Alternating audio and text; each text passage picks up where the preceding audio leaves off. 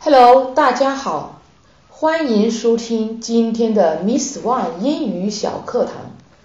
上期我们学习了如何用英语谈论上菜用餐，今天我们来聊聊如何用英语来买单。我们会用四个情景来学习买单的日常用语。情景一，通知买单，有这几种说法。Could we get the check, please? Could we get the check, please? 请给我们看一下账单好吗？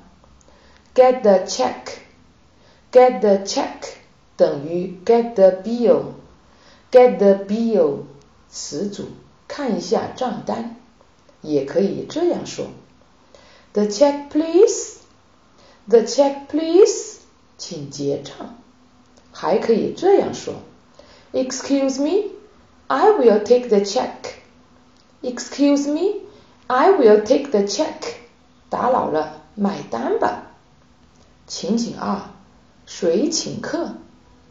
中国人聚在一起吃饭很豪气，喜欢争着买单。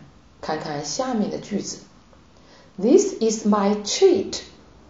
This is my treat. 这次我请客。 I will treat you. I will treat you. 我请您。treat treat 动词名词请客款待。I will pay for dinner. I will pay for dinner. 我来付晚餐的钱。I will take care of it. I will take care of it. 我来付钱。 而美国人通常这样说：“We'd like to split the bill. We'd like to split the bill. 我们想分开付账。Split, split 动词分离、离开，或者这样说：“Let's go Dutch. Let's go Dutch. 我们各付各的吧。Go Dutch.” Go Dutch，各付各的，A A 制。情景三，怎样付款？中国现在付款形式五花八门，有现金、微信、支付宝、信用卡、银行卡，而且还有刷脸、刷车牌号，不用手机，甚至不用密码，您的这张脸就是新一代的付款码。但美国就没有这么方便了。您可以这样问：Can I pay with a credit card? Can I pay with a credit card? 我可以用信用卡结账吗？Credit card, credit card，词组信用卡。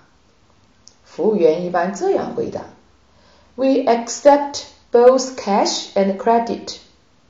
We accept both cash and credit. 现金和信用卡都可以。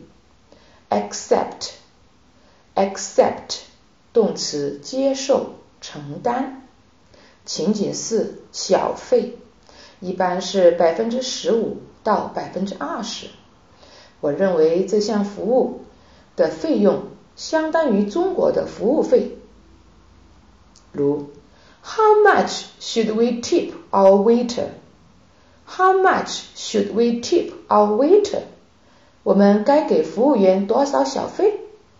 Tip, tip 动词名词小费。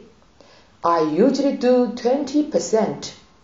I usually do twenty percent. 我通常给百分之二十。OK，今天内容就到这里了，您学会了吗？如果您还想获得更多精彩内容， 或者想跟我们有更多的互动，请关注我们的微信公众号“英语启航站”，精彩英语学习内容每日推送。OK，that's all for today. See you next time.